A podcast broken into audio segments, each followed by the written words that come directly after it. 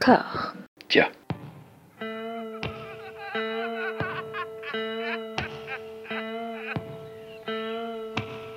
And now for something completely different. Would you like to talk about the meaning of life, darling?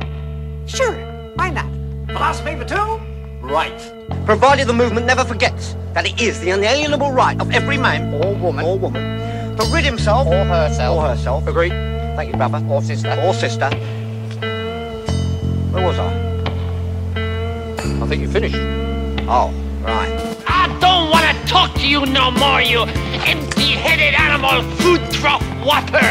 I fart in your general direction. Your mother was a hamster and your father smelt of elderberries. Bonjour et bienvenue à toutes et à tous dans Discordia, le podcast qui tente d'aplanir les débats qui rongent la pop culture de l'intérieur dans une conversation apaisée. J'ai la joie d'accueillir un primo invité dans ce glorieux réseau en la présence de host politique. Merci d'avoir accepté l'invitation. Je t'en prie. L'animateur d'une euh, matinale revue de presse sur Twitch, ainsi que le co-host de l'émission hebdomadaire Ouvrez les guillemets sur Mediapart. Et c'est à cette dernière occasion que le public a pu te découvrir dans un merveilleux t-shirt Camelot, à l'imitation du logo de la série Friends sur une idée saugrenue de, de Guillaume, qu'on embrasse. On l'embrasse. Et je le remercie Et- de m'avoir proposé cette, euh, ce t-shirt magnifique d'ailleurs. Ah mais quel, quel bravoure. J'ai envie de te commencer par te demander bah, quel rapport tu entretiens avec le sujet de cette quinzaine, donc Camelot, Alexandre Astier. Comment est-ce que tu as découvert ce, ce programme, ce créateur? Comment est-ce que tu l'as bouffé? Comment est-ce que tu as entretenu la flamme pendant ces, ces 12 années de hiatus? Alors, bah, moi, je l'ai découvert euh, assez jeune. hein. C'était euh, au collège euh, et au lycée, surtout, que j'ai consommé la Mhm. série. Euh, j'ai pas commencé à regarder ça à la télévision euh, le soir euh, quand c'était des épisodes courts. En fait, c'est que j'avais un ami qui, lui, était très très fan de la série euh, avant moi et qui avait tous les DVD. Donc, en gros, bah, c'était euh, les livres 1 à 4, euh, puis le livre 5. C'était, on venait, on allait chez lui, on regardait, on re-regardait, on re-re-regardait euh, tous les épisodes euh, des livres 1, 2, 3, 4, 5. euh, à la suite, on les a regardés, je pense, des dizaines de fois chacun. C'était un petit peu obsessionnel. Donc voilà, et puis c'était le truc classique de, euh, de fans relous euh, quand on était au collège euh, euh, et au lycée, de euh, se citer les répliques entre nous, de connaître les textes par cœur, de connaître tout le lore de la série. Euh, lui avait même acheté le script du texte de, de la série Camelot qui était en vente Ah à- ouais. à, une époque. Voilà, bon moi je suis pas allé jusque là, mais en tout cas voilà, on était des gros gros fans de la série.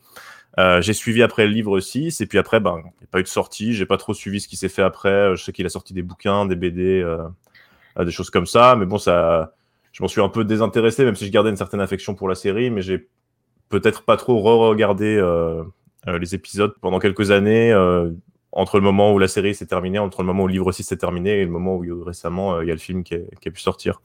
Alors, ouais, est-ce qu'il y a eu un phénomène du coup de, de cours de récré, tu dirais, à ce niveau-là? Je suis un peu trop vieux pour avoir connu ça. Moi, c'était plutôt la cité de la peur, à mon âge. Mais Ouais, est-ce que tu as eu ce même genre de truc un peu?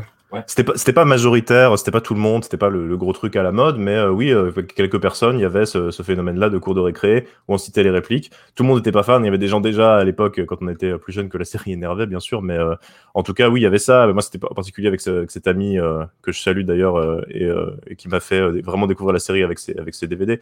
Il y a eu ce phénomène-là, mais c'était plus moi une, euh, une, relation, une découverte avec une seule personne en particulier. J'ai pas eu l'impression qu'il y a eu une grosse mode Camelot euh, dans les cours de récré comme il y a pu avoir pour Pokémon ou d'autres choses de ce genre, par exemple. Est-ce qu'il y avait déjà euh, ce, ce fandom qui prend une place un peu envahissante aujourd'hui? Bah, je, me suis, je me suis rendu compte de l'existence de ce, de ce fandom quand les gens euh, qui aiment bien la série, euh, qui ont mon âge, ont commencé à être euh, adultes et aller sur les réseaux sociaux et en parler. À l'époque, ça nous paraissait normal de se répéter les répliques tout le temps. Euh, y avait, on voyait pas, parlait pas trop à d'autres gens qui étaient aussi fans que nous. Et quand on voit sur Internet, c'est qu'en fait, tout le monde a ce truc euh, d'être un peu relou avec les répliques de la série. Voilà. Il y avait Il pas y en avait cette, toujours, quel que soit le forum, il y en avait toujours en fait. Ouais, c'est ça.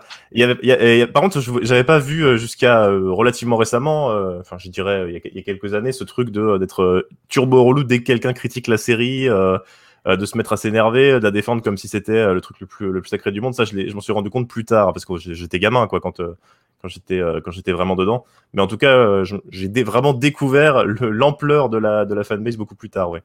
Et, puis après, ce qui, m'étonne justement dans ce, j'ai l'impression que c'est une autre fanbase qu'à l'époque en fait, parce que comme euh, je le, je le disais tout à l'heure, il y a eu un hiatus de 12 ans en fait, donc une nouvelle génération qui s'est emparée de, de, de Camelot, et hum, j'ai plus l'impression que c'est cette nouvelle génération là qui l'a pas découvert en direct, mais un peu sur le tard, qui euh, se l'est approprié en fait.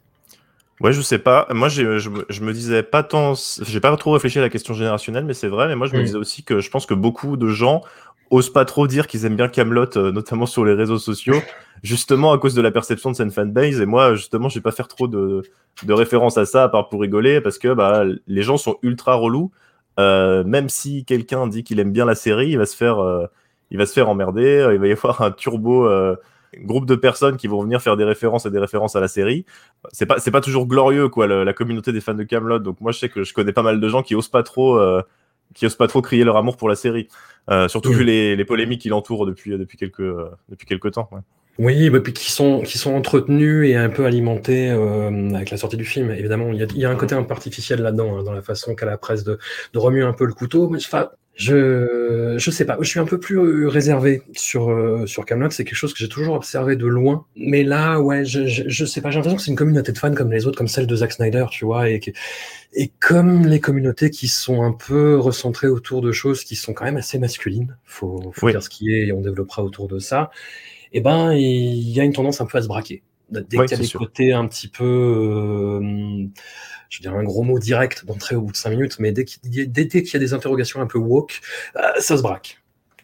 Euh, de mon côté, du coup, moi j'ai été prévenu très tôt de l'existence d'Alexandre Astier par mon camarade et ancien collègue du journal Le Petit Bulletin, Christophe Chabert, que, je salue. Christophe a repéré Alexandre Astier dès sa création théâtrale Le Jour du Froment, c'était en 2002. Ah oui. Non, je pas.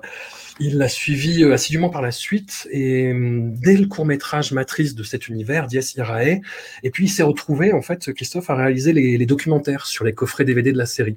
Donc moi j'appréciais euh, Camelot de loin et bah, comme je te le disais en off, en fait moi quand je l'ai regardé en binge watching, ça me, ça me rendait fou, comme beaucoup d'autres personnes en fait à cause de ces putains de corps de chasse. J'en pouvais plus, je, j'étais réveillé la nuit par des mais j'avais surtout en fait beaucoup de respect au-delà même de, de, la création pour la façon euh, avec laquelle Alexandre Astier s'est battu pour imposer sa vision contre l'avis. Bah, après c'est Christophe qui m'a raconté un peu les coulisses, mais euh, voilà, il s'est vraiment battu contre l'avis des exécutifs qui, mhm. qui, essayaient de le faire rentrer dans le moule de Caméra Café en fait, qui était le programme court qui devait remplacer. Et en fait, euh, bah, Alexandre Astier très têtu et très pugnace. Et de guerre lasse, en fait, les, les dix exécutifs ont dit, bah, vas-y, vas-y, on te regarde et plante-toi. Et du coup, euh, Astier y est allé et ça a été un succès dément en fait. Et il a fait, euh, il a réussi à imposer la forme, le fond et cerise sur le gâteau, qui, qui n'est pas des moindres, il a imposé un casting en immense majorité provinciale. Mhm. avec des gens qui venaient du théâtre, ce qui est une rareté des raretés, même si c'est des Lyonnais, c'est pas grave. Host, à ton avis, qu'est-ce qui fait, toi, le, que le programme Camelot a été autant sollicité qu'il a connu autant de succès en fait. Bah, je pense que c'est aussi ce qui fait euh, ce qui fait ses défauts, c'est on parlait de la, fanbase, des nombres de fans, euh, c'est qu'il y a peu de choses qui ressemblent à Camelot euh, dans la production audiovisuelle en France et même encore aujourd'hui, je vois pas trop de de choses avec lesquelles comparer la série quoi. Il y a ce côté très théâtre, il y a cette écriture qui est très particulière et qui est vraiment le bah, le gros point fort de de, de Astier. Hein. C'est l'écriture, c'est c'est la façon de, de, tourner les phrases. Même pas, je parle même pas spécifiquement des blagues, mais vraiment la façon de tourner les phrases. Euh, que chaque phrase soit un peu un genre de punchline qu'on puisse reprendre, et c'est ce qui fait aussi que bah, tout le monde répète les répliques tout le temps. Il y a ce côté hyper populaire euh, au sens noble, hein, genre que le, la série passait sur M6 à une heure de grande écoute. Hmm. Euh, ça a pu contribuer aussi à son succès avec ce côté hein, vraiment décalé que aujourd'hui on pourrait plus, je pense, penser voir quelque chose comme ça euh, avant, euh, avant, à une heure de grande écoute, justement parce que bah, derrière il y avait quelqu'un qui a poussé, qui a été têtu, qui a insisté pour pas rentrer dans les canons de ce qui fait, de ce qui se faisait euh, à la télé à cette époque-là et même de ce qui se fait à la télé aujourd'hui. Moi, je pense que c'est vraiment ça, c'est l'écriture et puis c'est le, créneau tout simplement, hein, tout bêtement, qui a aussi fait le, succès, le succès de la série. Ah, tu disais qu'il n'y avait pas beaucoup de choses qui ressemblent à Camelot, mais il y a eu beaucoup de petits bâtards derrière en fait. Il y a eu euh, bah, la, la, grosse série euh, Peplum, toutes les séries qui a essayé de lancer au par la suite, il y avait cette espèce de ton un peu Camelot en fait, les, les, les punchlines, le ton un petit peu pince sans rire, un petit peu méchant aussi. Mais euh, mais Camelot reste que reste la référence. Quoi. En fait, on, on sentait que tout ça c'était de la queue de comète derrière en fait. Quoi. Même ouais. HeroCorp de Simon Astier, euh, qui a des qualités, mais qui est quand même euh, voilà, qui, qui est un peu branlant, un peu bancal. Je sais pas si, si t'as acheté. J'ai jamais, mais... jamais, pu aller au bout de la saison 1 de HeroCorp. Bah, le même ami qui m'a qui m'a fait découvrir Camelot, lui est fan aussi de HeroCorp, il a vraiment, il a vraiment tout regardé, mais moi j'ai un peu de mal avec la série. Euh, j'ai regardé quelques scènes prises ça et là dans les saisons qui m'ont beaucoup fait rire, euh, ouais. mais j'aurais pas été capable de tout regarder, euh, de regarder les épisodes à la suite, je pense. Il y a une référence qui, qui revient à chaque fois en fait euh, quand on parle de Camelot, c'est Audiard. Pour euh, ce goût des dialogues, toi tu, tu abondes là-dedans, c'est quelque chose qui que oui. tu peux valider? Euh, oui, je pense. Après, moi, j'ai découvert euh, vraiment euh, Audiard après Camelot, vu l'âge que j'avais quand, quand je regardais la série. Mais euh, oui, oui, bon, on, voit, on, voit, clairement une résonance hein, dans cette façon d'écrire, dans cette, dans cette gouaille, dans les mots qui sont employés aussi, des, utiliser des mots un petit peu particuliers auxquels on s'attend pas. Ça, ça fait vraiment, vraiment ce côté Audiard. Et oui, oui, moi, je, je pense que la comparaison est pas, est pas idiote. Ouais. Est-ce que tu as des personnages ou des épisodes, ou les deux, fétiches? Euh, des personnages fétiches. Alors moi j'aime beaucoup euh, Urgan l'homme goujon. Je sais que je prends un peu des personnages secondaires pour euh, un peu faire le fan. Euh, ah, le fan pointu, ouais. ouais, ouais. Voilà. Mais euh, j'aime bien les personnages extrêmement extrêmement absurdes. J'aime aussi beaucoup Hervé Drinel, le personnage de chevalier de Hervé Drinel qui est complètement idiot mais vraiment bête à un point qui surpasse tous les autres personnages. Il y a un épisode dont je me souviens où il doit cartographier l'Angleterre et il se ramène euh, à la cour devant le roi. Il se ramène, je sais plus c'est euh, devant le roi Arthur ou à la table ronde directement, et il déroule la carte. Il montre un cercle parfait. Et il dit bah voilà, j'ai fait le tour trois fois pour être sûr. Et il dit c'est comme ça que j'ai cartographié l'Angleterre. Et ça, à chaque fois, ça me ça me fait mourir de rire. Quoi. Ça, c'est vraiment des épisodes euh, qui m'ont marqué.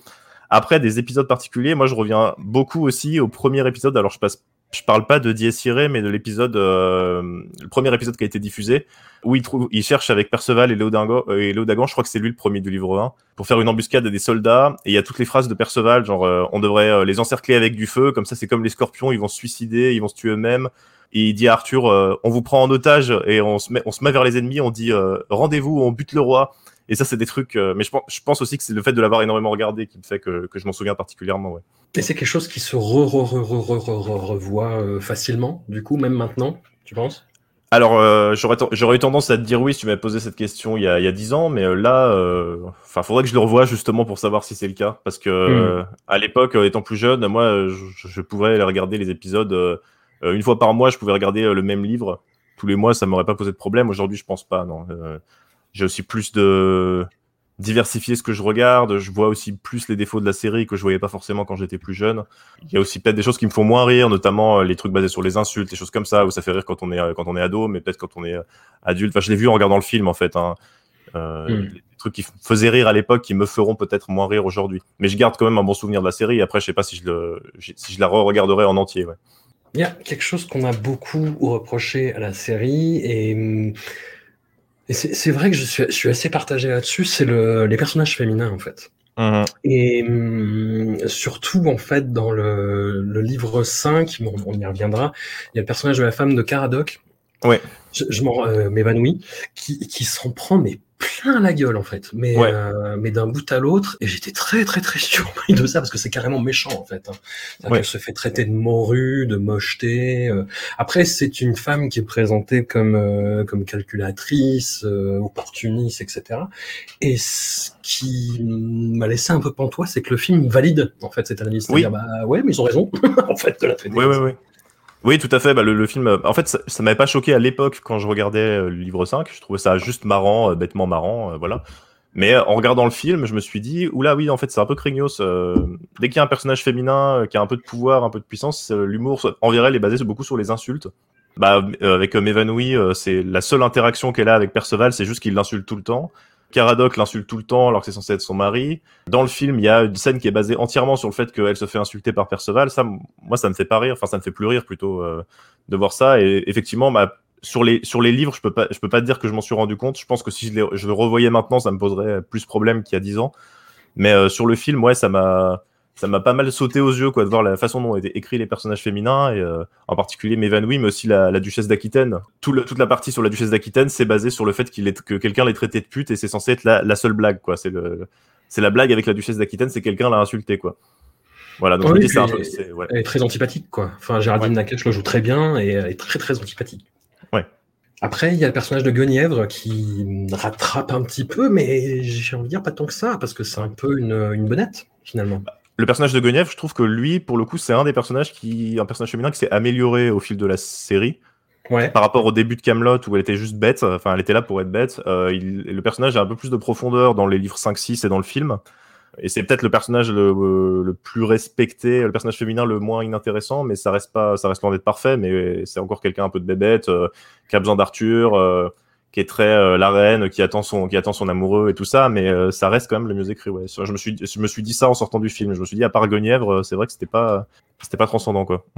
Mmh. Et puis c'est un peu le seul personnage féminin qui a un arc, à qui il arrive des choses, qui évolue. Euh... C'est vrai. Les autres sont assez figés dans des personnages fonctions, et ce qui est un peu le, le tel, la, la, récurrence de la série, en fait. Oui, oui, oui. Il y a Joël Sevilla, qui interprète donc la, la compagne de Léo Dagan, mais qui, voilà, qui est un personnage féminin fort, mais qui est écrit comme un homme. Oui, c'est ça. Bah, c'est un bon performance, un personnage que j'adore, euh, qui est, euh, un des, je pense, un des meilleurs personnages de la série, euh, celui de, de Joël Sevilla. Mais bah, dans le film, ça se voit moins. Dans la série, dans la série, je trouve le personnage assez, assez cool. Avec le, en, en, me remémorant un peu les choses comme ça. Euh, dans le film, ça se voit moins parce qu'elle a pas beaucoup de temps. Les personnages sont assez peu exploités aussi, donc ça, ça aggrave encore, je pense, cette, cette mauvaise représentation aussi par rapport au format d'une série comme le livre 5 et 6, quoi. Bon, je ne vais pas passer tous les personnages féminins en revue, mais aussi a la Dame du Lac qui a une trajectoire de clochardisation ouais. qui aboutit dans le film, quoi. Bah ça oui oui c'est euh, elle se fait elle se fait victimiser tout le long quoi même quand elle est euh, encore euh, dame du lac elle se fait Arthur l'écoute pas il s'en fout il l'engueule enfin l'humour en général de la série est beaucoup basé sur sur les engueulades et, et les incompréhensions mais c'est particulièrement le cas avec la dame du lac et c'est vrai que après bah elle est punie à la place d'Arthur pour, pour, pour, pour, pour, ce qu'il a, pour ce qu'il a pas fait. Et puis, et puis voilà. Bah et après, c'est juste drôle le fait qu'elle soit, qu'elle soit réduite à être, à être un, un vagabond, quoi. Alors qu'elle Bah était oui. une divinité. Et on arrive au, au personnage central, au cœur de la série, à savoir Arthur. Et hum, pour être, euh, voilà, que, arrêtez de mettre en avant mon grand âge, mais euh, j'ai été euh, fan des légendes arthuriennes avant Camelot. je lisais des bouquins de Robert- Marion Zimmer Bradley quand j'étais ado, ce genre de choses. J'adorais Excalibur. Et hum, j'étais très, très, très décontenancé de voir cette représentation-là du roi Arthur, en fait. Hmm. Euh, avant que la série entre dans le dur de la dramaturgie, en fait. Ouais. Ouais, je. Bah moi, pour moi, c'est pas le roi Arthur, c'est Astier en fait. Bah oui. Il, il joue pas, et c'est lui en fait. Enfin, et je trouve que c'est le cas dans la plupart des, de la plupart des œuvres qu'il fait, sauf peut-être les films d'animation, mais euh, enfin, c'est lui, il, se, il se met en scène lui. C'est pas le, c'est pas le roi Arthur. Il y a l'histoire qui est autour et tout ça, mais c'est plus c'est euh, sa façon de voir le monde, euh, sa façon, je pense, euh, très très euh, grossière et très euh, caricaturale hein, d'interagir avec avec les gens qui l'entourent. Ouais, je pense que c'est lui tout simplement. C'est pour ça que ça paraît bizarre en tant que roi Arthur, mais c'est c'est l'image que qui, qui veut renvoyer de lui en fait. Et c'est quelque chose qui m'a beaucoup frappé. euh, av- avant de voir le film, j'ai voulu rattraper, euh, enfin re- revoir en fait en l'occurrence les saisons 5 et 6 que Mhm. je pensais avoir raté, mais qu'en fait j'avais jamais vu. J'en avais un souvenir un peu un peu lointain. euh, bah, C'était il y a 12 ans en même temps. Et hum, j'ai trouvé ça hyper désagréable. Ouais. Hyper désagréable parce que ju- justement en partie à cause d'Alexandre Astier en fait, parce que le, la saison 5 et la- c'est même la saison 6 dans une moindre mesure, à partir du moment où il arrive en Bretagne, c'est euh, Arthur, le, si ce n'est le génie, du moins le seul mec intelligent entouré d'imbéciles en fait. Oui, c'est ça. Bah, c'est un peu le, le moteur de, de la série depuis même, même les premiers les premiers épisodes. hein. Il y a pas mal de trucs là-dessus où il dit texto, euh, je suis entouré de nuls et moi je fais c'est moi qui fais tout et je suis déprimé quoi. Hmm. Et j'y vois limite un rapport aussi euh, de Alexandre Astier avec sa célébrité, avec les gens qui l'entourent et même avec ses fans en fait. Ouais, je sais pas. Euh, moi, j'avais vu euh, dans une interview qui, euh, ça, ça doit, ça doit dater un peu, mais il l'avait redit récemment, c'est que lui, il dit, euh, j'écris pour les acteurs, j'écris pas. euh, enfin, il dit, si je change d'acteur, change de texte. Et je pense que effectivement, c'est ce qui traverse à un moment donné. Alors, je sais pas si c'est à mettre en parallèle avec son sa célébrité avec ses fans ou c'est à mettre en parallèle avec ce qu'il est tout simplement dans la vie dans la vie de tous les jours. Mais il y a un truc très très très personnel euh, dans sa façon d'interpréter euh, d'interpréter Arthur en tout cas. Moi, ça me posait pas de problème quand je regardais ça étant plus jeune parce que je voyais pas le côté. euh, en fait, c'est Astier qui met sa personnalité. Moi, je voyais juste un gars qui faisait des trucs, quoi. Enfin, j'allais pas, j'allais pas vraiment plus loin que ça. Mais c'est vrai que dans le film, ça, dans le film, ça se voit pas mal. Et c'est vraiment le côté. euh, je suis déçu par tout le monde, mais bon. euh, ils sont quand même bien émouvants, ces idiots. euh, faut quand même que je fasse quelque chose pour les aider, quoi. Je vais, je vais quand même pas les laisser comme ça, même s'ils sont bêtes. Enfin, ouais, je pense que c'est, beaucoup de lui-même, quoi. Et dans le film, ça m'a plus gêné. Alors, je pense que si aujourd'hui je revois le livre, le livre 5 et 6, peut-être que je serais plus gêné, je sais pas. Euh, pour l'instant, je garde moi un très bon souvenir de ça. Le livre 5, c'est, mon préféré, je pense, si je compte euh, toutes les, euh, toutes les saisons. Mais, mais oui, peut-être que, peut-être que j'aurai cette impression-là en le revoyant. Le livre 5, c'est le premier qui a opté pour un changement de format, qui est sorti en fait de la, la structure des épisodes de 3 minutes et demie. Ouais. Des 400 épisodes qui précèdent, et je dis pas 400 pour rigoler, c'est qu'il y en a vraiment eu 400 en fait. Ouais. Euh, là, on arrive à des épisodes de 45 minutes, une Ouais. petite dizaine d'épisodes de 45 minutes, et on est dans le dur au niveau de la dramaturgie, de la fiction, dans le sens où ce n'est même plus très drôle en fait. Alors moi je trouve dans le livre 5 il y a quand même des moments très drôles, notamment tout l'arc avec Perceval et Caradoc qui essaient de fonder leur, euh, leur camp dans, le, dans la taverne, ça, ça, ça, ça, me fait, ça me fait beaucoup rire. Et certains personnages très euh, que j'aime beaucoup, hein, mais qui sont pas forcément drôles, c'est Guy Bedos, je crois, qui jouait le, père adoptif d'Arthur. Euh, ça, c'est des scènes qui m'ont marqué. Hum, et après, le livre 5, c'était un peu compliqué. Il y a aussi euh, Yvain et Gauvin. Enfin, moi, il y a beaucoup de choses qui me font rire dans le livre 5, mais c'est vrai qu'on arrive. moi, je, je, trouve que ce qui change beaucoup, outre le ton, parce que le ton, il commençait déjà un peu à changer à la fin du livre 4 où la série commence à y avoir un petit peu des choses qui se passent sur plusieurs épisodes, sur le plus long terme, avec des thèmes un petit peu plus sombres même dans, certains, épisodes. Euh, c'est euh, vraiment ce rythme qui, est créé, qui est très Alexandre Astier, où il y a, c'est vraiment très découpé entre des scènes drôles, après il y a des scènes dramatiques avec de la musique et des ralentis, après il y a une scène drôle, et c'est vraiment ce truc assez découpé qui est un peu particulier, quoi, qui, qui apparaît pour moi dans le livre 5. Et puis euh, le livre 5, faut pas oublier qu'il était euh, en 45 minutes, mais la première diffusion à la télévision, ils avaient fait des formats de 6-7 euh, minutes, je crois. Hmm. Ils, avaient, ils, avaient, charcuté le truc parce qu'ils avaient refusé M6 de mettre le, livre en prime time. Du coup, quand les gens l'ont découvert, et ça, ça avait beaucoup énervé Alexandre Astier. Enfin, on comprend pour le coup, c'était c'était des, des, morceaux d'épisodes qui n'avaient pas tellement de cohérence interne parce que c'était sorti de leur truc de 45 minutes. Euh, et je pense que ça, ça a influencé aussi la vision de pas mal de, gens, euh, la vision que pas mal de gens ont pu avoir de, cette partie de, Camelot, en tout cas.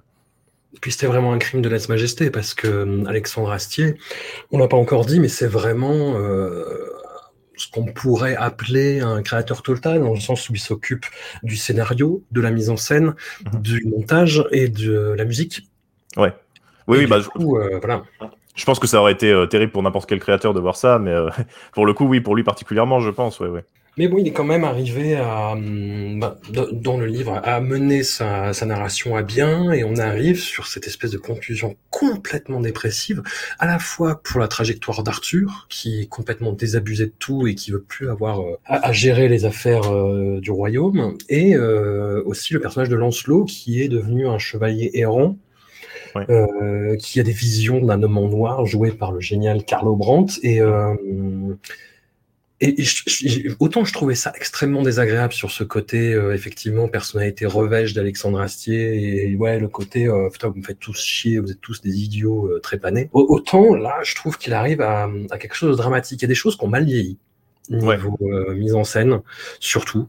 Euh, bah, dans le ton, après, euh, voilà, enfin comme, comme on évoquait les personnages féminins, il y a toujours ce même problème-là et qui atteint vraiment son apogée là sur le personnage de Dame évanouie dans le livre 5. Mais il y a aussi bah, le, bah, les insultes. C'est-à-dire qu'il y a le maître d'armes qui emploie beaucoup de termes pour efféminer ses adversaires. Et ça, c'est un peu tendax maintenant. Mais voilà, dans, dans, dans l'univers, on, peut dire que ça passe. Mais c'est vrai que c'est ah, ça fait bizarre ce genre de choses maintenant. Oui, oui, bah maintenant, c'est heureusement que, c'est plus acceptable, quoi, parce que je pense que si j'aurais ça. Puis c'est ce, que je, ce que je disais tout à l'heure, je pense que le simple fait de faire rire juste avec des insultes, quand c'est ce genre d'insultes, en plus, quand c'est des trucs un peu homophobes ou misogynes, c'est jamais très recherché, quoi. C'est vraiment juste, on sait que ça va faire rire les gens parce que c'est vulgaire, quoi. Je trouve ça un petit peu, euh, en plus d'être euh, d'être euh, assez assez offensant, c'est pas très très recherché, quoi. Bah c'est ça. Puis, enfin, le, comme tu le disais, en fait, Astier a une recherche dans la langue. Il emploie pas mal de termes argotiques un peu désuets qui, qui claquent dans la bouche de ses comédiens, vraiment. Et là, effectivement, c'est un peu facile, même si le comédien du, qui interprète le maître d'armes est très bon. Oui. Mais bah, ouais c'est comme, comme, comme, tu dis, facile. Quoi. heureusement, heureusement, il n'y a pas que ça comme humour. Bah, en fait, il sait faire autrement. C'est pour ça que c'est d'autant plus dommage qu'il lui ait recours à ce genre de registre, quoi, y compris dans le film. Mais, mais voilà, ce sont des, des, choses qui arrivent. On arrive au, au, livre 6, très particulier là aussi. Ouais. Alors, toujours à, mon grâce à mon camarade Christophe, j'ai pu assister à l'avant-première des sept premiers épisodes au Grand Rex à Paris en 2009. Et c'est là, en fait, que j'ai pris conscience de l'ampleur du phénomène Camelot en fait. Le, Je me disais, bon, la salle du Grand Rex, quand même, c'est un peu ambitieux, c'est euh, pas loin de 3000 places, mais euh, en fait, euh, quand je suis arrivé, c'était déjà blindé de monde, les gens étaient vraiment au taquet. L'ensemble du casting, c'était hyper impressionnant, c'était des rockstars en fait.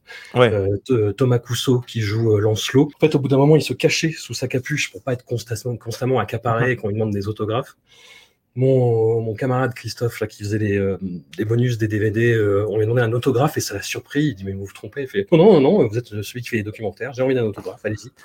Donc voilà, c'était vraiment euh, hyper pointu comme fandom.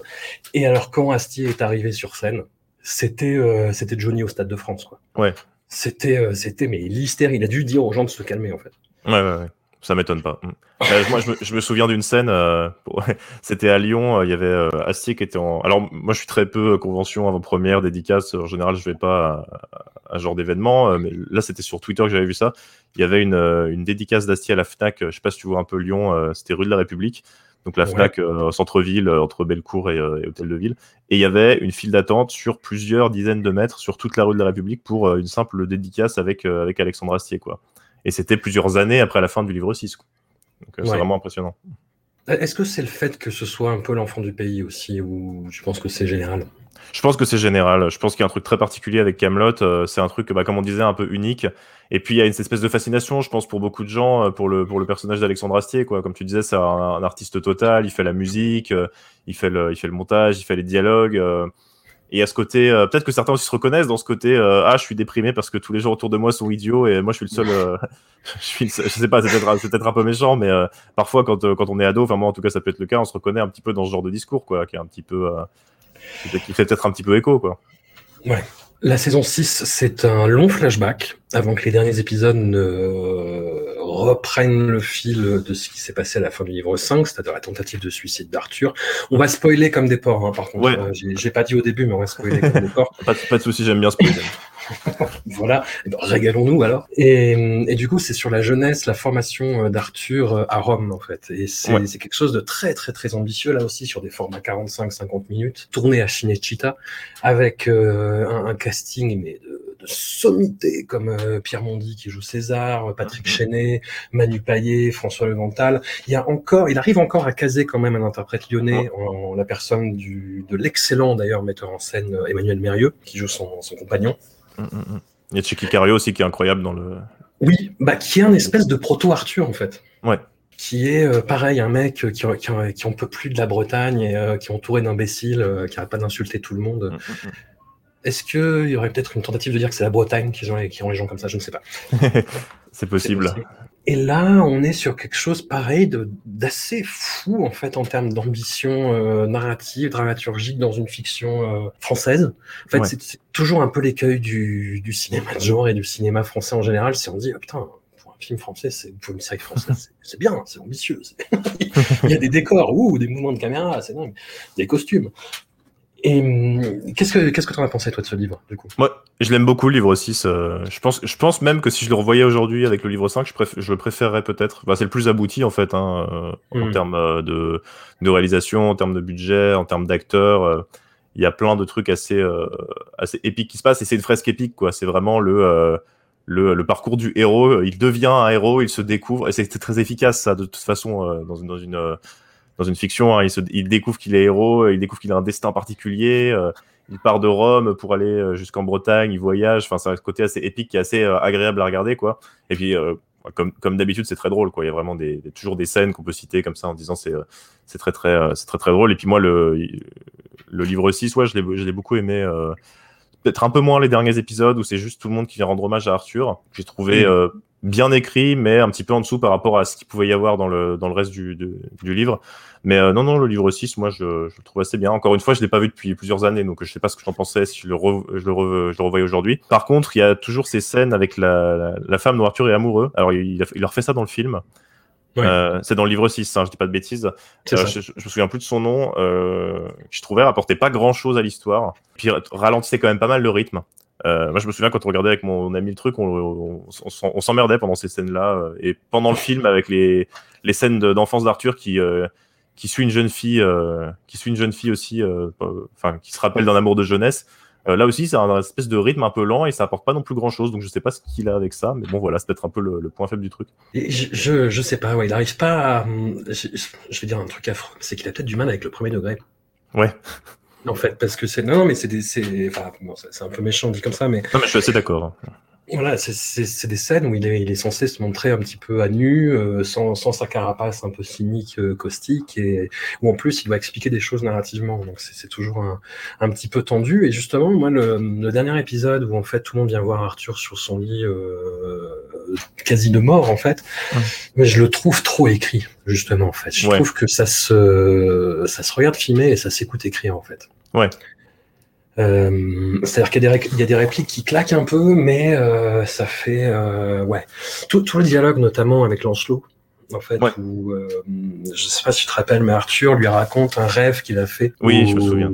Voilà, où il dit le Graal, c'est la baignoire où tu as tenté de se suicider parce que tous les, les, les, hommes qui portent la mort en eux, voilà. enfin non, c'est mieux écrit que ça. Ouais, je, me souviens mais, mais, mais hum, disons dans l'exécution, l'écriture, je trouve ça fat, quoi.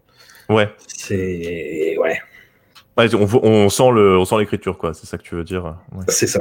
Ouais. Moi, ça, ça, ce, ce, genre de défaut me choque pas trop en général. Ça me, ça me sort pas trop des films ou des, des œuvres, même en dehors de Camelot. Hein, donc ça, moi, c'est pas ça qui m'a trop choqué. Moi, ce qui m'a, ouais, moi, c'est vraiment le décalage avec le reste du livre, le, la, situation extrêmement dramatique avec euh, avec ces dialogues où on sent un petit peu ces réminiscences des blagues du reste de Camelot, mais ça, ça marche un peu moins bien vu le, vu le contexte. Et puis, euh, et puis ouais, c'est peut-être un petit peu. Euh, un petit peu prétentieux quoi dans la forme, je pense, par rapport à par rapport au reste du livre. Je, je trouve.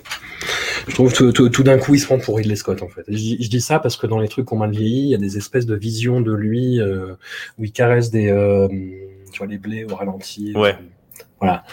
Euh, bon. Mais même, euh, je me souviens que même, alors ça pour le coup, même quand on était au lycée avec mon, avec mon ami avec que je regardais ça, je parle même du livre 5 avec, je sais pas si tu vois la scène du phare, ouais. où il y a plein de plans avec des flous, des machins euh, c'est pas bien fait quoi. Enfin, moi je pense pas que ce soit spécialement un bon réalisateur. Je pense que c'est un beaucoup bien meilleur euh, directeur d'acteur, un bien meilleur, euh, un bien, bien, meilleur scénariste qu'un que réalisateur. Hein. Il y a plein de, de, choses comme ça qui sont assez lourdes et qui font assez euh, assez datées, mais même à l'époque. Hein. Je pense pas que ça ait mal vieilli. Mmh. Je pense que c'était daté déjà à l'époque. Hein.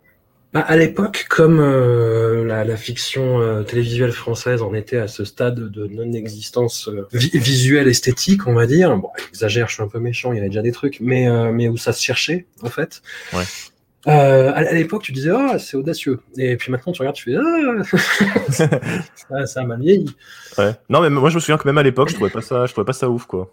Ouais. Pour le coup, autant les, les problèmes d'écriture, les problèmes de personnages, de, de représentation de, des femmes, etc. Ça, ça m'est complètement passé au-dessus quand j'étais euh, quand j'étais euh, quand j'étais plus jeune, mais euh, autant ce, ce, côté purement technique là, je me suis dit ça c'était pas les c'est des moments que j'aimais le moins en fait dans le dans l'œuvre, mmh. ça a toujours été le cas. Et alors dans le livre aussi, à cette fameuse séance au, au Grand Rex, je me rappelle, ça m'a frappé, en fait, les gens, comment dire, se forçaient un peu à rire, parce que c'est pas une, la, la, première partie de la saison est pas très drôle. C'est vraiment euh, quelque chose. Enfin, il développe des personnages, des arcs narratifs, il y a des répliques qui claquent, mais c'est pas, c'est pas le gag, quoi. C'est pas la punchline qui tue euh, avec un personnage rigolo, quoi. Et, et, ça se forçait un peu à rire. Et en fait, quand il y a eu euh, bah, la partie où il arrive vraiment en Bretagne et on voit plus ou moins les origines story de chaque personnage. Mm -hmm il y a eu comme un espèce de vent de libération dans la salle. tu vois, c'est genre Perceval, tout le monde a fait en le voyant et euh, il, il, a dit deux phrases et les gens étaient écroulés par terre, tu vois. Enfin, il y, y, a quelque chose qui s'est libéré à ce moment-là. Ok, ouais, moi j'ai plus trop en tête la première partie de la saison. Euh... En fait, je, sais pas si on a tendance à peut-être trop suivre la série en attendant justement ce truc des répliques qui claquent. Ouais. Euh, et en essayant de se forcer à rigoler à chaque réplique parce qu'on dit ouais c'est trop bien alors qu'on peut juste apprécier euh, quelque chose de bien écrit euh, une bonne scène un peu un peu marrante ou un peu décalée sans forcément sans forcément éclater de rire ouais c'est des livres que j'ai aimé plus avec le temps c'est les deux derniers plus j'ai regardé plus je les trouvais plus j'ai trouvé bien mais pas forcément sur le côté euh, le côté comique même si, encore une fois avec Camelot ce qu'on attend toujours c'est les scènes c'est les scènes comiques hein, de, de, toute façon je pense que la série a pas réussi à être un truc euh, totalement totalement dramatique ça c'est le truc qui marche le moins bien est-ce qu'il y a pas un mal et je me suis demandé s'il y avait pas un malentendu en fait entre les, les ambitions dramaturgique d'Alexandre Astier et ce que veut son public? C'est-à-dire qu'on reproche ouais. beaucoup, par exemple, au film d'être une suite de sketchs, mais le, le fandom de Camelot en est ravi en fait de cet aspect-là. Ouais. Après, on pourra parler du film parce que j'ai pas mal de trucs à dire, mais euh, je pense qu'il y a un malentendu, ouais, entre ce que dit il veut faire, il veut faire lui les comédies dramatiques, c'est ce qu'il dit, je crois, dans ses interviews. Hein. Mmh. En disant, il dit tout le temps, bah, on peut tuer des gens dans une comédie, euh, on peut euh, parler de sujets tristes dans des comédies. Mais moi, j'ai l'impression c'est plus un patchwork avec des moments de comédie et des moments dramatiques. C'est ce que je disais tout à l'heure. J'ai l'impression que c'est très découpé. Ça arrive pas, ouais. à, ça arriverait jamais vraiment à s'imbriquer les deux. Il n'y a pas de moment où c'est euh, on, rigole mais de façon cynique ou bien on a honte de rire parce que la, le moment est compliqué. C'est vraiment genre soit on rigole, soit euh, on essaye de nous rendre triste. Enfin moi ça marche, ça marche pas trop. Je trouve pas ça très très efficace en général. Mais euh, il y a ce côté un petit peu ouais bricolage, je trouve, et c'est je trouve ça je trouve ça dommage par rapport à la qualité par ailleurs des, des acteurs, des textes et tout ça quoi. On reviendra au film plus tard, mais, euh, mais je trouve que ce qui en pâtit dans, dans le film de cet aspect-là, de ce retour au côté un petit peu scénette, sketch, bah, c'est le personnage de Lancelot en fait, qui Ouais. est vraiment en arrière-plan et qui est sacrifié et qui n'a pas vraiment euh, de raison d'être en fait, qui est évacué, tu vois, assez rapidement à la fin. euh, Oui oui oui. Et qui n'existe pas et qui subit tout ce qui se passe pendant le film en fait. Ouais, mais je trouve que dans ce film, il y a Lancelot particulièrement, mais il y a pas mal de personnages qui. Moi, j'appelle ça l'effet Avengers. En fait, euh, il veut euh, montrer euh, comment ont évolué tous les personnages de Camelot, enfin tous les personnages importants et les personnages secondaires principaux. On va dire ça comme ça. Euh, et t'as un peu cet effet Avengers où tu veux présenter tous les héros, euh, mais aucun a vraiment le, la place pour. Pour montrer ce qu'il est vraiment devenu, pour se développer un petit peu. Euh, bah, par exemple, Bohort, on le voit très peu, il fait juste du, du fan service, il répète un de ses, une de ses répliques les plus connues. Perce- même Perceval et Caradoc, hein, on, les voit, on les voit pas mal, mais c'est beaucoup aussi du fan service pour euh, rappeler qui ils sont, euh, ce qu'ils ont dit comme blague dans, les, dans la série précédente. Enfin, j'ai trouvé que c'était dommage parce que ça, on passait à côté de chance de. Ça, ça aurait pu être autrement et c'est dommage quoi dans le film. Il y a un peu cet effet-là. On va y revenir, on va y revenir, mais avant ça, en fait, donc la série se termine en 2009. Ouais. Et là, en fait, se développe bah, euh, ce, qui, ce qui devient un petit peu euh, la personnalité Alexandre Astier qui prend le pas sur sa création, en fait, Ouais. à travers bah, tous ses, ses travaux euh, suivants. Il y a son, sa première réalisation, David et Madame Hansen. Alors, je, je ne sais pas si c'est quelque chose qui est très connu, mais en fait, à la, à la place d'Adjani, il devait y avoir Alain Delon. Ça devait être Monsieur Ah. Hansen, en fait. Je savais pas.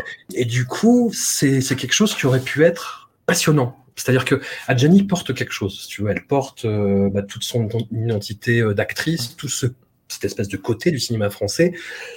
Mais Alain Delon, t'as le côté vraiment euh, bah, melon, vaudétaria, euh, voilà. Je, je suis une icône et je parle de moi à la troisième personne. Enfin, de, tout, le, tout le truc qu'on qu'on créait des guignols de l'info, mais qui existait. hein. Enfin, c'est- Oui, oui, c'est sûr. voilà, c'est c'est pas quelque chose qui est, qui est né du néant. Et tous les témoignages de ces tournages récents en attestent. Hein. Je, vous- je vous renvoie à l'excellent article de Jérôme Lachasse euh, sur le tournage d'Astérix aux Jeux Olympiques. Ah oui, c'est une très bonne série d'articles. Ouais. Ouais, voilà. Où bah, Alain Delon reste fidèle à son image. Et, hum, et du coup, ça a été une négociation bah, à l'image d'Alain Delon. Et ça a été euh, très hard. Et le, le projet a failli se casser la gueule. Et il a eu le oui d'Adjani vraiment, vraiment au débeauté au dernier moment. Il a réécrit en catastrophe. Et ça donne ce, ce petit film étrange. Oui. Euh, vraiment à contretemps par rapport à tout ce qu'on pouvait attendre de lui, où il reprend son, son personnage de. Bah, c'est un peu ça le problème aussi, c'est qu'à chaque fois qu'on voit Alexandre. Astier dans un film, il pourrait s'appeler Alexandre Astier son personnage. C'est ça, bah, il joue, il joue, il- enfin, il joue, euh, il joue, il joue son rôle, mais il joue pas un personnage, quoi. C'est toujours pareil. Et donc là, bah, il, il joue quelqu'un qui doit s'occuper donc de, bah, de cette de cette patiente euh, qui est dans une clinique suisse, qui euh, qui s'évade, avec qui euh, voilà, il a il vit des aventures euh, un petit peu un petit peu épiques où il y a des des, des citations de la carrière d'Adjani qui sont pas de première finesse. Et le film globalement manque de légèreté et de subtilité. Enfin, c'est quelque chose qui Ouais. m'a été beaucoup reproché. Et sur le moment, ouais, c'est vrai que tu dis oh pourquoi? Pourquoi? Qu'est-ce Bah. que c'est? T'en as un souvenir toi de, de ça ou? Je me rappelle très peu. euh, je me souviens Ouais. sorti de la salle et en me disant oui. Enfin, j'ai pas passé un mauvais moment. Je me suis pas dit ah, c'est un scandale, c'est n'importe quoi. Mais euh, c'est c'est assez oubliable, quoi. Malheureusement, euh, j'ai pas grand chose qu'on est ressorti, quoi. Ce film, c'est un peu dommage, ouais. Effectivement. J'ai rien de marquant qui me vient à l'esprit quand tu m'en parles. Ça fait, bah, je l'ai vu au cinéma quand il est sorti, donc euh, donc ça fait quelques années déjà. Mais euh, ouais, effectivement, le film m'a pas beaucoup marqué. Alexandre Astier aussi co-réalisé deux films d'animation adaptés d'Astérix, dont un que je trouve vraiment excellent, qui Ouais. est le Domaine des Dieux, qui est a priori l'épisode d'A- d'Astérix le moins adaptable et le moins propice à, à faire. Et il en fait quelque chose d'hyper drôle, d'hyper rythmé. Euh, visuellement, moi, je suis un peu réservé, mais c'est vraiment, voilà, en termes d'écriture, je trouve que là, on atteint la, le summum en fait de l'écriture Astier. Ouais. Bah oui, moi j'ai beaucoup aimé. Alors j'ai même aimé les deux. Hein. J'ai j'ai plus aimé le domaine des Ouais. dieux, mais le, le second, je- c'est le secret de la potion magique, je crois. C'est ça, Euh, Où il se lâche un peu plus. euh, J'ai trouvé ça euh, assez cool. Enfin, j'aime- bien ce genre de, de- de délire où il part un peu assez loin avec les, avec les, les références euh, sur. euh, Notamment la, les, les la scène finale, mais bon, j'ai pas spoilé. Mais euh, moi, j'ai beaucoup aimé les Astérix et euh, bah, j'en parlais avec mes amis quand on allait voir le film Camelot. Je me suis dit que euh, Astérix, ça aurait pu être, enfin, ça aurait pu être ce que ce qu'aurait pu devenir Camelot, quoi. Si Ouais. euh, s'il avait plus évolué euh, la série Camelot dans le film, ça aurait pu être aussi bien qu'Astérix. je pense qu'avec Astérix, il a montré qu'il pouvait aller euh, au-delà de l'humour Camelot, qu'il pouvait faire mieux, qu'il pouvait, euh, qu'il pouvait rendre ça un peu plus subtil, un peu plus, euh, bah, ce que tu disais tout à l'heure, un peu moins écrit. Et je pense qu'il, s'il avait fait ça aussi pour le film, le film aurait été un peu mieux. Je, je pense, hein, c'est mon avis. Hmm. Après, je sais pas parce qu'Astérix c'était un moyen c'est toujours un moyen euh, bah, vachement moins subtil aujourd'hui avec les, les, nouveaux auteurs, mais de, de, parler de la société de l'époque en fait, et de, de, faire des allusions bah, là à la gentrification. Et hum, je trouve qu'Astier s'en est super bien sorti en adaptant justement au bout du jour euh, cette thématique-là de façon hyper intelligente et, euh, et bien vue. Et, Camelot, j'ai plus l'impression que c'est un truc euh, atemporel en fait, vraiment hors du temps. Où il raconte une histoire avec son univers, mais qui est un peu en basse clos aussi. Ouais, bah moi je, ouais, je parlais plus de l'humour en lui-même, enfin des, des blagues et ce genre de choses sur le sur l'univers en soi, ça n'a rien à voir, c'est sûr. Enfin, c'est euh, Astérix, mm. le but d'Astérix, c'est pas la même chose que le but de Camelot. Je suis, je suis totalement d'accord, ouais. Non, non, mais je, je pensais plus sur le, le, type d'humour, ce qu'on disait tout à l'heure sur le ce qui fonctionne avec les insultes, euh, sur euh, la façon de, de, gérer les personnages féminins. Bon, Astérix, c'est loin d'être d'être un modèle de d'égalité homme-femme, hein, c'est pas ça, mais c'est juste que bah ça, ça aurait pu ça aurait pu être mieux, quoi parce que quand on voit ce qu'il a pu faire dans Astérix, euh, je me dis que c'est dommage pour, euh, pour le film. Quoi. Non, le domaine, le domaine des dieux, vraiment euh, incroyable surprise. Et puis, Alexandre Astier aussi monte sur scène. Il monte sur scène dans des spectacles qui, alors je ne sais pas si tu partages cette impression, mais surtout l'exoconférence, ça a un peu installé et sacralisé cette image d'Alexandre Astier en génie intouchable. Ouais, ouais, ouais, je suis assez d'accord. Moi j'ai vu les deux, donc j'ai vu celui sur Bac, parce que c'était ça, et suis sur euh, l'exoconférence. Euh, j'ai bien aimé l'exoconférence. Euh, il y a des passages un peu à vide encore, c'est toujours ça, des problèmes de rythme, des, moments un petit peu plus ennuyeux que les autres. Hmm. mais c'est, il y, y, a des trucs qui sont assez bien expliqués, c'est assez intéressant. Et j'ai beaucoup moins aimé celui sur Bac où c'est très peu, ça prend un peu de haut le public, je trouve. Euh, c'est très peu pédago, euh, on comprend pas tout. Euh, enfin, lui, il, il, a fait du solfège, il sait faire de la musique. Moi, j'ai jamais fait de solfège, donc j'ai pas compris grand chose au truc. C'est très peu. Enfin, c'est pas, c'est pas vraiment de la pédagogie, quoi. Son truc, ça s'adresse à un public d'initiés, je pense déjà. Ouais, tu sens que si tu lui demandes de, t'expliquer ce que c'est une tierce, il va t'insulter. Ouais, c'est ça. Ouais, c'est un peu, un peu cette impression désagréable. L'exoconférence, il y a moins ça, mais il y a un peu un côté, j'assène des certitudes et puis, et puis, faut être d'accord avec moi, quoi. Il y a un peu ce côté-là. C'est ça, parce qu'il part sur le, le, paradoxe de Fermi, donc sur le, le, fait de savoir si on peut rencontrer des, euh, des, intelligences extraterrestres. Et lui part du principe que non, et c'est comme ça, et ça va pas être autrement. Ce qui est, bah, voilà, ce qui colle avec le personnage. Mais hum, le, le, côté génie, en fait, c'est, euh, moi j'ai beaucoup entendu à l'époque de l'exoconférence des camarades euh, que je salue et que j'estime qui me disaient mais ce mec, mais ce mec, mais ce mec, quoi. Ah là là, il peut prendre, il peut parler de physique quantique et te passionner, mais qu'est-ce qu'il est intelligent, qu'est-ce qu'il est bon, qu'est-ce qu'il est beau, qu'est-ce qui sent bon, sûrement, tu vois. C'était vraiment à l'époque de Liaison Confiance, il y a eu un truc de, donc c'est en 2014, de vraiment de sacralisation d'Alexandre Astier, quoi. Ouais, je, je, je, ouais, j'avais jamais réfléchi comme ça, mais je suis assez d'accord. Ouais, c'est vrai que c'est ce moment des spectacles et aussi un sketch euh, sur la physique quantique bah, qui a pas mal circulé sur YouTube. Ouais. Euh, que nous regardait au lycée, bah, on se disait exactement ça. On disait ouais, mais il parle même de physique quantique. Enfin, tu vois, genre, c'est euh, c'est vraiment ça. C'est vraiment le côté. Bah, c'est lui quoi. Il est omniprésent. C'est celui qui fait tout. Il parle de tout. Il comprend tout. il fait des interviews. Il explique qu'en plus il fait de la musique. En plus il développe des applications. Voilà, il y a vraiment ce truc, euh, euh, le gars qui fait tout et qui est, meilleur que les autres et qui se, présente comme tel. Quoi. Mais mm, dans Que ma joie demeure, donc le spectacle sur, euh, sur Bach, en, tant que comédien, c'est peut-être là où je le trouvais meilleur. Même si le personnage est très désagréable, encore une fois, et qu'il a en tout, c'est, c'est, c'est un génie entouré de pignouf et qu'il n'arrête pas de le répéter, il y a les moments où ça pourrait être tarte à la crème parce que c'est voilà passer de, du, du, de la comédie au drame, euh, c'est très périlleux et euh, quand c'est mal fait, tu dis ouf. Ouais. Mais là, en l'occurrence, bah, quand il évoque euh, la, la, mort de ses gamins, ouais, de, de, Bach, hein, pas, pas, les siens. Pas de ça, oui. Bah voilà, y y a, je trouve qu'il y a un truc qui se passe.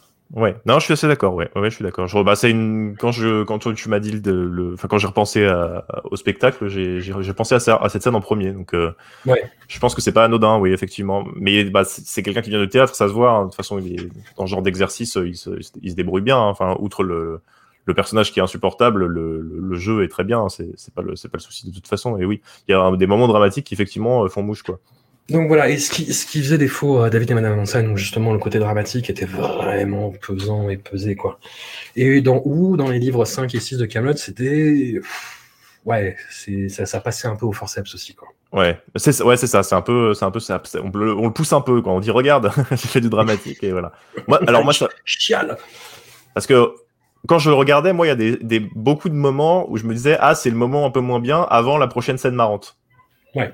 On se dit un peu ça quand même. Et c'est un peu dommage, quoi, pour euh, une œuvre qui est, euh, qui est comme ça. euh. mais n'empêche que j'aime bien ce côté un peu, un peu patchwork euh, dans, dans le livre 5 et 6, surtout dans le livre 5, qui, est, qui, fait qu'on repense à certains trucs, à certaines scènes.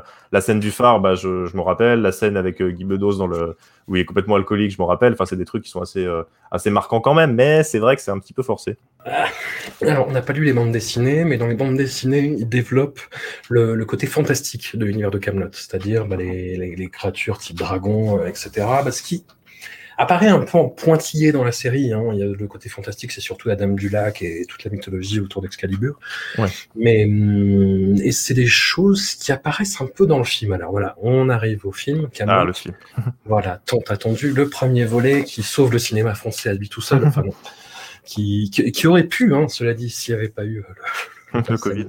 Ouais. Mais et voilà, qui, a- qui l'a mis 12 ans à réaliser, surtout pour des problèmes de droit en fait. C'est pas parce que il se faisait désirer ou qu'il n'avait pas envie. euh. Et moi j'ai beaucoup de gens qui, qui l'ont vu en amont, qui sont allés le voir très vite. Et moi les premiers échos que j'ai eus, c'est euh, Alexandre Astier ne s'est pas réalisé. C'est une suite de sketchs, euh, c'est des ans, euh, mais en même temps il y a de l'ambition pour un film français encore, encore une fois. Ouais, encore ça. Voilà. Et quand j'ai vu le film, moi, j'avoue, en plus après avoir trouvé le- les livres 5 et 6 assez désagréables et euh, parfois à- à regarder, pour ces côtés-là, j'étais plutôt agréablement surpris par le film. Ouais. Qui a plus de gueule que ce que certains de mes camarades ont bien voulu le dire. Après, effectivement, on retrouve dans les scènes d'intérieur surtout ce côté euh, scénette télévisuelle, en fait. Ouais.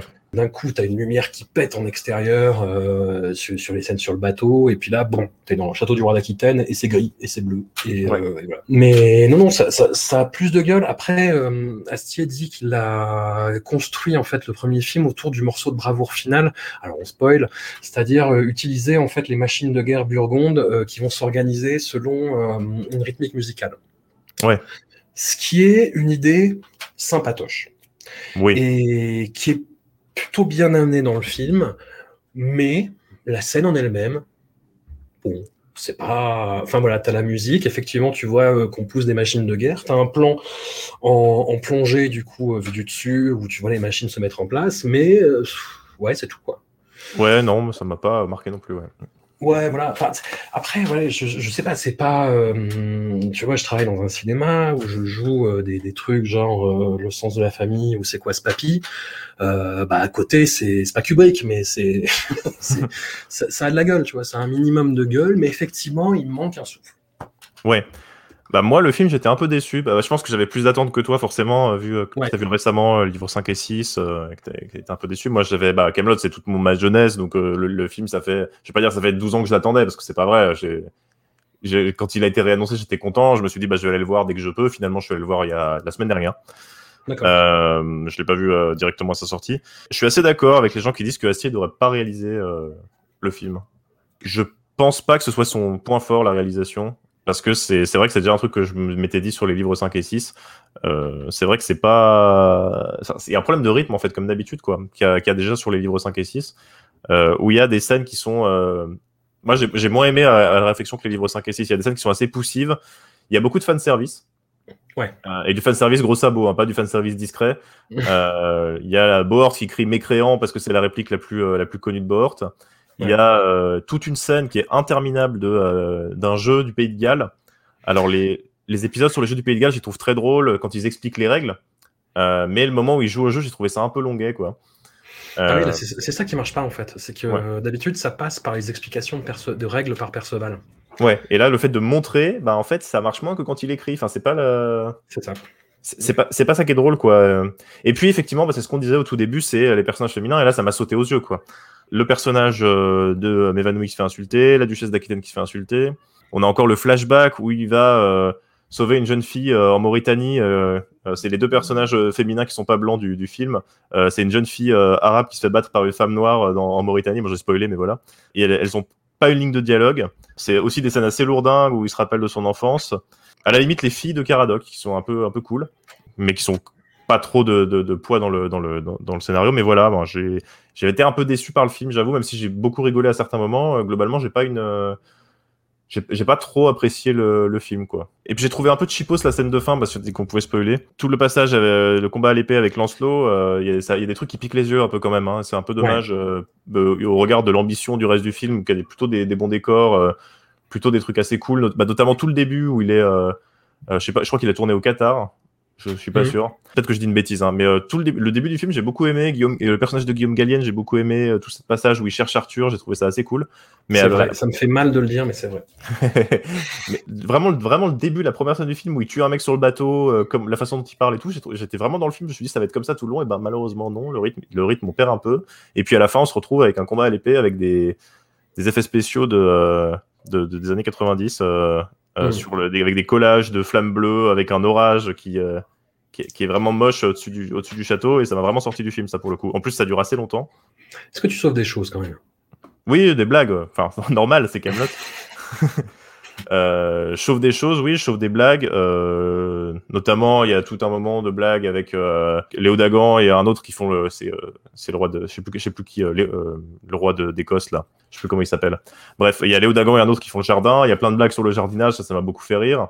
Bah, comme je te disais, la scène de début où ils vont chercher Arthur, ça j'ai trouvé ça assez épique, assez cool. Euh, vraiment, il y a ce côté aventure qu'on retrouvait un peu aussi dans le livre 6. J'ai pas les blagues en tête, mais il y a vraiment quelques blagues qui m'ont euh, qui m'ont fait marrer. Enfin, je me suis pas ennuyé dans le film, j'ai pas trouvé ça euh, nul. J'ai juste été déçu par rapport à ce que j'en attendais. Mais en même temps, c'est normal. Enfin, forcément, ça fait quand on a regardé la série étant étant ado et puis qu'on attend pendant 10 ans un truc, c'est normal qu'on soit déçu. Je pense à la sortie, si c'est s'il y, a des défauts, et là il y en a pas mal. Si j'avais vu le film par ailleurs sans connaître la série Camelot, je sais pas, peut-être que j'aurais préféré, mais il y a quand même des moments qui m'ont fait rire. Euh, il y a quand même euh, un côté un peu épique. Il y a des costumes qui sont assez marrants euh, que, que moi j'ai bien aimé. c'est assez clivant, je pense, mais mais j'ai trouvé ça pas mal.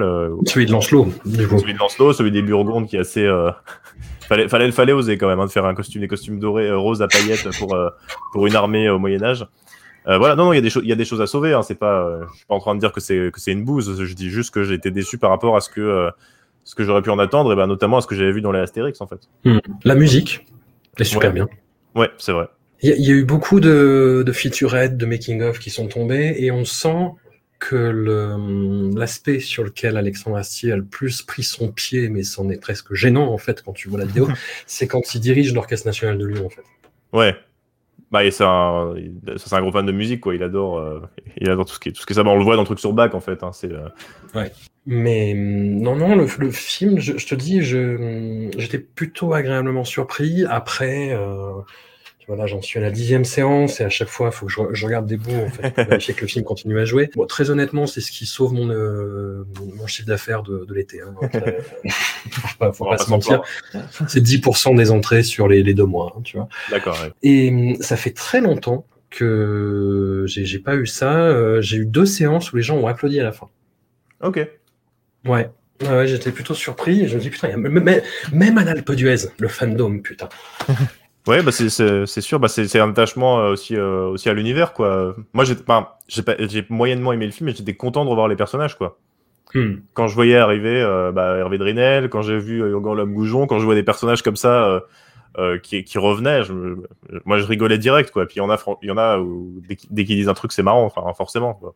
Donc il y a un peu ce côté, le retour euh, après 10 ans, il fait revenir tous les personnages. Enfin vraiment là, il, a donné aux fans ce qu'il voulait. Hein. Là pour le coup, on peut pas dire le contraire. Euh, ouais, ouais, Là c'est vraiment genre, je vous fais la, je vous fais la galerie des personnages. Euh, vous attendiez à ce qu'il y ait ça, bah il y a ça. moi, ce qui, ce qui, me fait aussi cet effet Avengers où tu as chaque personnage qui, qui vient en disant salut, je suis là, et après il se barre et on le revoit plus, quoi. Mais c'est efficace, quoi. Forcément, c'est efficace. Oui, et surtout quand on a quand on a grandi avec la série et qu'on la connaît depuis longtemps, revoir ces trucs-là et aussi voir comment les gens ont vieilli, comment les acteurs ont vieilli, comment ils changent leur jeu. Ça, c'est aussi. Euh, on n'a pas souvent l'occasion de voir ça, un truc 12 euh, ans après avec les mêmes acteurs euh, qui reviennent. Donc, c'est aussi, c'est aussi assez cool, ouais. Hmm. Et après, effectivement, il y a vraiment ce côté fan service. Moi, ça m'a vraiment frappé sur la scène avec les, avec les paysans, avec François Morel et Serge Papagali, où c'est juste un espèce de best-of de leur scène précédente, en fait. Ouais, ouais, bah c'est ça. Bah, surtout que François Morel, il apparaît très peu dans la série. Ouais, voilà. Euh, c'est vraiment quelques épisodes et c'est vraiment euh, la blague de François Morel. Dans je crois que c'est le premier épisode où il apparaît. C'est il, il, montre un fromage, il fait regarder ce petit fromage. J'ai pris des années à, le faire. Euh, il est dégueulasse et il le jette. Et là, il montre mm. un navet. Il fait regarder ce navet. J'ai pris des années à l'économiser et je dois le donner. C'est la même blague. Il n'y a pas de recherche. C'est juste pour dire aux gens ah vous avez vu la série? Bah moi aussi j'ai vu la série. Oui en même temps c'est normal. C'est ce qu'il a fait. Et, et, ça je trouve ça un peu. Moi moi j'aime pas trop qu'on me qu'on me rappelle des trucs comme ça, je trouve ça un peu lourdingue en fait. C'est un peu dommage. Et je trouve ça un peu feignant en fait. Tu à écrire des blagues, autant il y a des blagues excellentes dans le, dans, le film. Moi, j'avais les. la personne avec qui j'étais voir le film, il est, il est, agriculteur. Quand il a eu la blague, les visites en carmélite, c'est comme les plantes fraises, faut bien les espacer. Euh, il, était mort de rire à côté de moi parce que ça, ça fait ça c'est un truc qui est drôle quoi puis c'est pas euh, c'est pas des insultes c'est pas homophobe c'est pas pas misogyne bah il, sait faire en fait et pas besoin de fan service il pas besoin de faire des grosses insultes enfin voilà euh, c'est pour ça que je trouve ça un peu dommage quoi mais ça sort des clous tu, disais que t'aimais bien en fait les personnages d'Ivan et Gauvin, euh, bah, Perceval Caradoc quand ils font leur truc. En fait, effectivement, euh, Camelot réussit pas mal en fait quand il isole de personnages et qu'il leur fait faire euh, leur propre chose en dehors du carcan sans regard d'Arthur qui va les euh, qui va les jauger, on va dire. Et hum, là, j'étais un peu partagé sur euh, Perceval et Caradoc, très honnêtement, qui, qui, sont, qui ont donc leur clan, leur propre clan, des, semi-croustillants. Et euh, je trouvais l'idée, l'idée cool au début, c'est-à-dire qu'en fait, eux, leur truc, c'est de faire des galeries souterraines. Mhm. Et l'idée est très conne et ils l'assument de façon très conne, comme à l'habitude. Ils sont soit de gens encore plus couillons qu'eux, donc, euh, donc ça marche. Comment dire, ça a une, utilité narrative à la fin, pendant l'assaut final, mais je, je, je, trouvais que le truc prenait pas en fait, que ça marchait pas et ouais, qu'il manquait quelque chose. Quoi. Moi, je, je suis d'accord. Ouais, j'ai trouvé. Ça... En fait, j'ai trouvé ça un peu. Euh... Genre, je disais que le Camelot fonctionnait beaucoup sur les sur les échanges, sur un peu les répliques du tac au tac euh, d'un personnage à l'autre, les engueulades. Euh, là, je trouvais que c'était un peu, ça appuyait un peu trop. J'ai trouvé ça un peu un peu d'hystérie dans le dans ces scènes-là où euh, vraiment il gueulait tout le temps. Euh, et au bout d'un moment, moi, ça me. Enfin, c'est bon, quoi. Arrêtez, s'il vous plaît, quoi. C'était, euh, c'était beaucoup autour du même registre. Il y avait quelques répliques qui faisaient mouche. Hein, j'ai quand même rigolé à certains moments, mais euh, c'est vrai que c'est un peu comme la scène du jeu du Pays de Galles. C'est vraiment, ah, les fans, ils adorent Perceval et Caradoc. Et eh ben, on va leur en donner. Et double ration. Et du coup, bah, ça fait trop, quoi. Ouais. Et alors, la trajectoire narrative d'Arthur, je ne l'ai pas comprise. Ouais. J'ai pas compris pourquoi, après euh, bah, ce, ce, ce, côté complètement désespéré euh, du dernier livre, avec un peu un, un, rebond à la fin quand il retourne à Rome et qu'il commence à s'entraîner, à faire des katas avec un bâton. Euh, enfin, j'exagère, mais, mais c'est un peu ça en même temps. Euh, et que là, voilà, pendant 12 ans, du coup, il a vécu une vie d'esclave, et là, il revient en Bretagne, et il se dit, bon, allez, on y retourne. Ah, allez, on y va. Mais ses motivations sont pas claires, c'est-à-dire que tu as ce flashback effectivement qui est censé expliciter quelque chose, mais qui fonctionne pas en fait, qui qui, est juste là effectivement pour le pousser un peu au cul, mais on comprend pas trop. Je comprends pas trop non plus pourquoi il énorme spoiler, pourquoi il, il va finalement vers Guenièvre et qui finit par l'embrasser. Ouais. Ça, l'utilité narrative de faire fonctionner Excalibur, mais je ne comprends pas en fait. Par rapport à la logique du personnage, par rapport à la logique de ce que la série et le, film racontent, je, ne comprends pas en fait. Bah, moi, j'ai mon analyse de analyse un peu à, à, à, trois sous, mais euh, j'ai pensé parce que c'est un personnage qui est aussi dépressif parce que bon, j'espère que c'est pas le cas de, de, de Astier, soit de sa personne, mais c'est aussi un personnage qui est dépressif. Euh, Arthur, il est euh, il est dans cet état-là, il est vraiment il est il, il, soucie plus de rien, il veut plus entendre parler de rien. Et quand il revient, la scène qui pour moi fait basculer le truc et le fait se décider à vraiment se reprendre en main et à décider de, de, de retourner euh, ses responsabilités à Camelot, c'est quand il voit euh, le clan un peu naze avec Bort et, et, les gamins autour de la table ronde.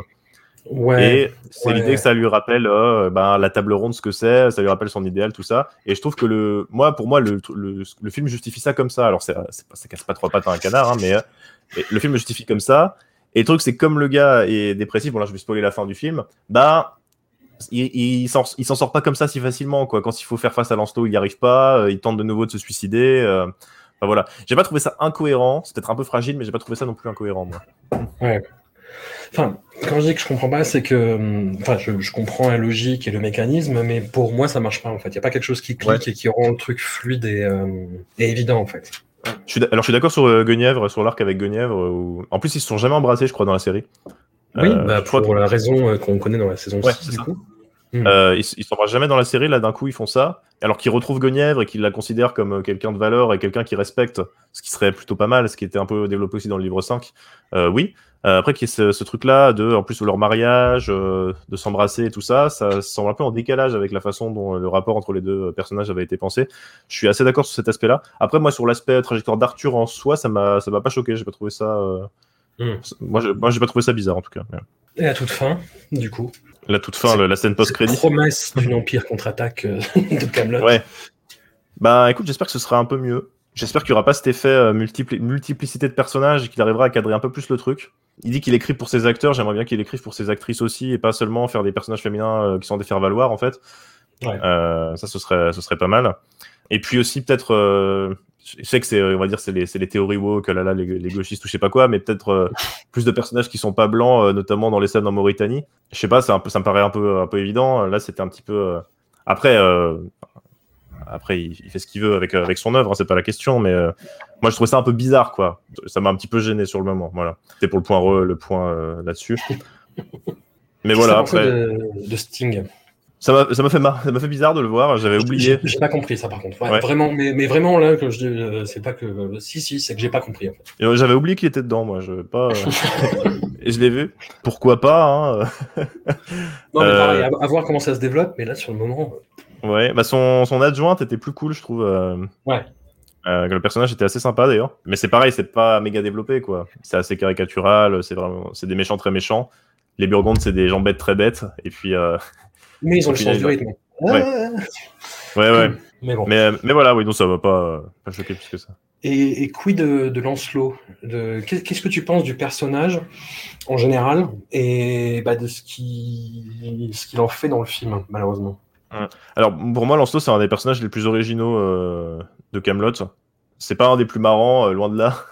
Euh, c'est pas un des plus des plus agréables non plus. Enfin même en tant que spectateur, j'aime pas trop regarder les scènes où il est là, mais je le trouve hyper intéressant. mais là, par rapport aux légendes arthuriennes, hein, c'est là où il y a le plus de liberté en fait. Ouais, bah ouais. je trouve que et puis l'acteur l'acteur vraiment bon hein, je, trouve, je, trouve, assez cool ce qu'il fait avec le personnage euh, de, de, pureté un peu de mec totalement habité par par sa quête euh, totalement fanatique. Enfin, je trouve, euh, je trouve ça assez intéressant. Après, bah, effectivement, dans le film, à part le costume, il n'y a pas grand chose, quoi. Apparemment, ça fait 10 ans qu'il a une dictature, euh, qu'il a mis une dictature à Camelot, mais avec quoi Comment il fait? Parce que là, apparemment, il a juste l'air de rien faire et de regarder par la fenêtre, quoi. Il monte les taxes. voilà, c'est ça, il monte les taxes. et apparemment, ils sont 5 pour récolter les taxes, donc ça va pas aller vite, quoi. Non, ça, j'exagère un peu parce qu'il y a aussi une question de budget et tout ça, mais bon, voilà, on a l'impression qu'il fait pas grand chose, en fait, Lancelot. Il est là, il y a personne pour défendre Camelot. Euh, il regarde par la fenêtre, il est triste. On sait pas pourquoi il est triste en plus. Euh, il a pas trouvé Arthur, même quand il trouve Arthur, il est toujours euh, à pas dire grand chose. Il va même pas le voir quand il est en, quand il est en prison. Il manque, manque quelque chose, quoi. Ouais, ouais, ouais, je, je, sais pas, ouais. Comme, comme je te dis, moi, je trouve que le film a, quand même un minimum de gueule. il, manque ce, souffle épique qui, que l'univers et que le genre abordé réclame. Et, mais voilà, moi, c'est pas la catastrophe que, que, certains y ont vu, mais effectivement, il y a plein de trucs qui vont pas, en fait. Enfin, Qui tiennent pas. Et, euh, bah, moi, je pense que ma déception, c'est que l'égal de les attentes que j'en avais, mais euh, en soi, le film n'est pas, pas mauvais. Mais en fait, ça grossit les, les problèmes qu'il y avait dans les livres 5 et 6. Peut-être que le format, peut-être plus comme c'est plus court, parce que c'est pas, c'est pas une, c'est pas une saison. Euh, comme c'est plus court, peut-être qu'on voit plus les problèmes de rythme qu'il y avait déjà dans les livres 5 et 6. Et euh, pour moi, le problème aussi, c'est que ça n'a pas évolué, quoi. Il aurait pu écrire ça euh, un an après la sortie du livre 6, ça aurait été pareil. Ouais. Alors que la société a évolué, les attentes des gens ont évolué, euh, peut-être que les attentes de ses fans aussi ont évolué, hein, même si les gens vont voir le film, peut-être qu'on peut aussi leur proposer autre chose.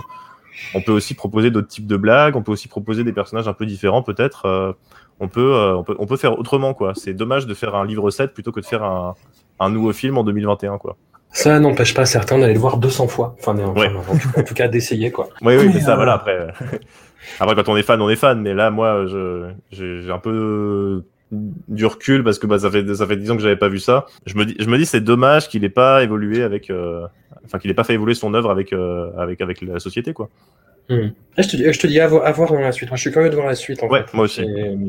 C'est une entrée en matière euh, voilà, qui, qui m'intrigue. Euh, sur lesquels j'ai plein de réserves, mais euh, ouais.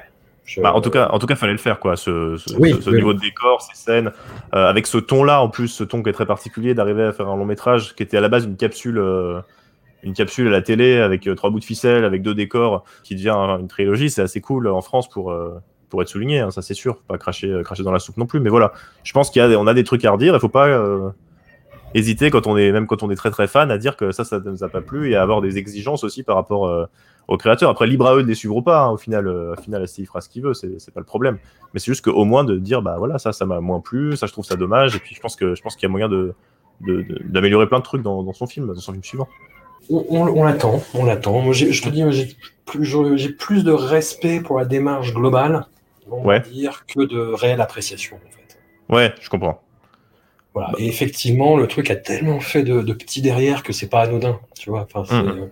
on en trouve des traces encore aujourd'hui et, euh, et c'est un peu énervant d'ailleurs, hein, parce qu'il y a vraiment un style euh, Astier, Camelot euh, qui, quand il est mal fait en génération de génération de copies, est très très très irritant.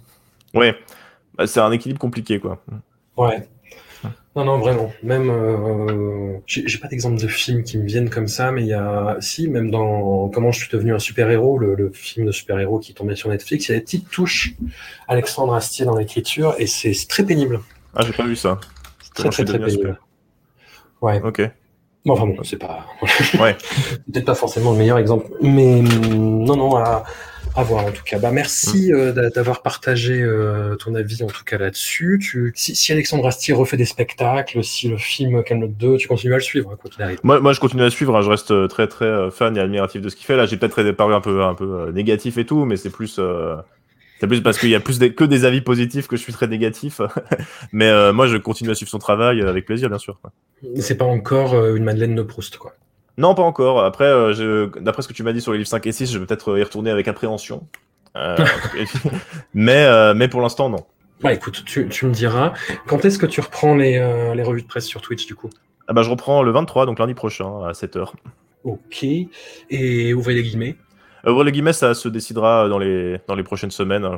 si les gens veulent savoir, on, l'annoncera sur Twitter avec, euh, avec Usul. Très bien, pas de scoop, je respecte. non, non, bah, je, je, sais même, je sais même pas, je veux pas t'inventer une date. ça marche. Bon, bah, un immense merci en tout cas. C'était ah, merci à toi. Cool et, euh, et au plaisir. À bientôt. Salut.